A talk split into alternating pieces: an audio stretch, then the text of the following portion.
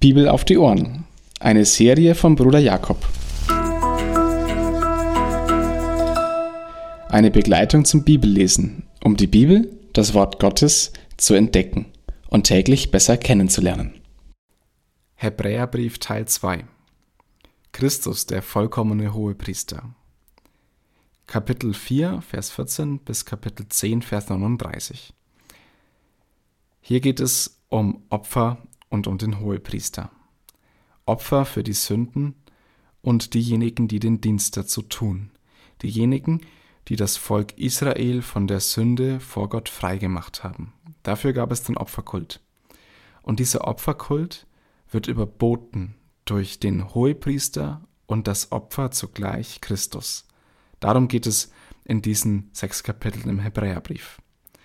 Im ersten Teil wird Christus in Kapitel 4, Vers 14 bis 5, Kapitel 5, Vers 10, wird Christus als der leidende Hohepriester und in seinem Dienst vorgestellt. Christus ist der, der mitfühlt, und das soll ermutigen. Denn wie die menschlichen Hohepriester mit den Sündern mitfühlen sollten, wenn sie das vielleicht auch gar nicht so recht verstanden haben, was sie getan haben, so hat auch Christus mitgefühlt.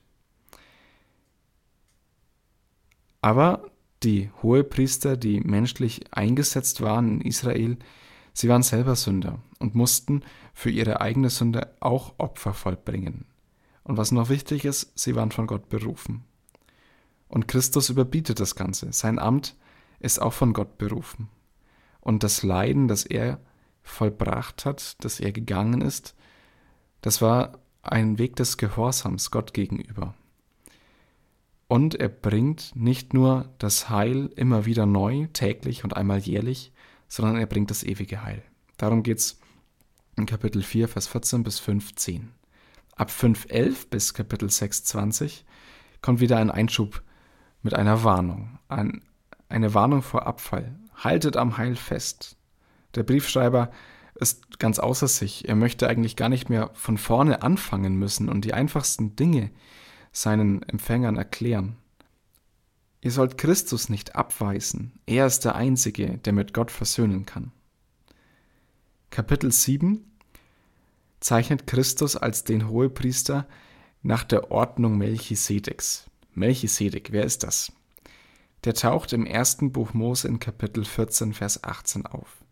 Er kommt nicht aus irgendeinem Stamm Israels und so schnell wie er auftaucht, verschwindet er wieder. Und vielleicht ist es ein bisschen frustrierend. Er hat keinen Anfang und kein Ende für die, die von ihm lesen. Auch für uns nicht. Der ist einfach mal da. Und das Priestertum, das nach Melchisedek läuft, das hat nichts mit dem Gesetz zu tun, wie Israel das Priesteramt von Gott aufgetragen bekommen hat. Und hier ist der Unterschied. Das Priestertum nach Gesetz das reicht nicht aus, um zwischen Gott und Mensch einmalig zu vermitteln. Es braucht also ein anderes Priestertum, ein Priestertum wie nach der Ordnung Melchisedeks, das kein Anfang und kein Ende hat. Und das ist in Jesus. Jesus war ohne Sünde. Er musste sich selbst nicht entsündigen. Und wie Melchisedek ist er dann derjenige, der eine besondere Art oder eine besondere Ordnung des Priestertums mit hineinbringt für das Volk Israel. Deshalb ein zweiter Melchisedek. Und zuletzt noch Kapitel 8 bis 10 Christus der Hohepriester, der den neuen Bund stiftet. Es beginnt mit einer Verheißung aus Jeremia 31, die war für das Volk Israel unendlich wichtig. Sie verheißt den neuen Bund, ein neuer Bund, den Gott stiften will und der geht mit Jesus in Erfüllung. Der Opferdienst ist eine vorübergehende Einsetzung, bis etwas Besseres gefunden ist. Vollkommen klar ist, dass durch Blut der Mensch von Sünde gereinigt wird. Deswegen der Opferdienst. Und mit Jesus ändert sich nichts. Jesus hat nämlich auch durch Blut von Sünde gereinigt. Aber ein für allemal. Dieses ein für allemal zeichnet der Hebräerbrief in einer Abbild und in einem vollkommenen Bild, in einem Gegenüber. Das Abbild ist der Opferkult, den das Volk Israel zu tun hatte.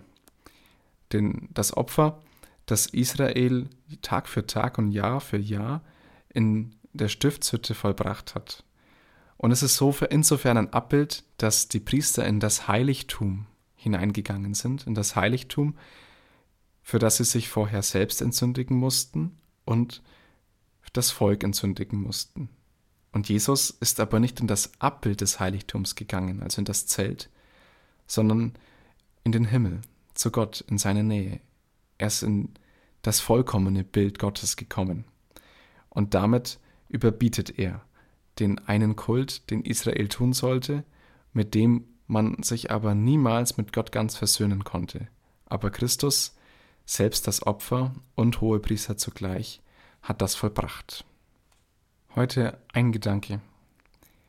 Christus als der Hohepriester der Ordnung Melchisedeks war ganz nah an der Sünde dran.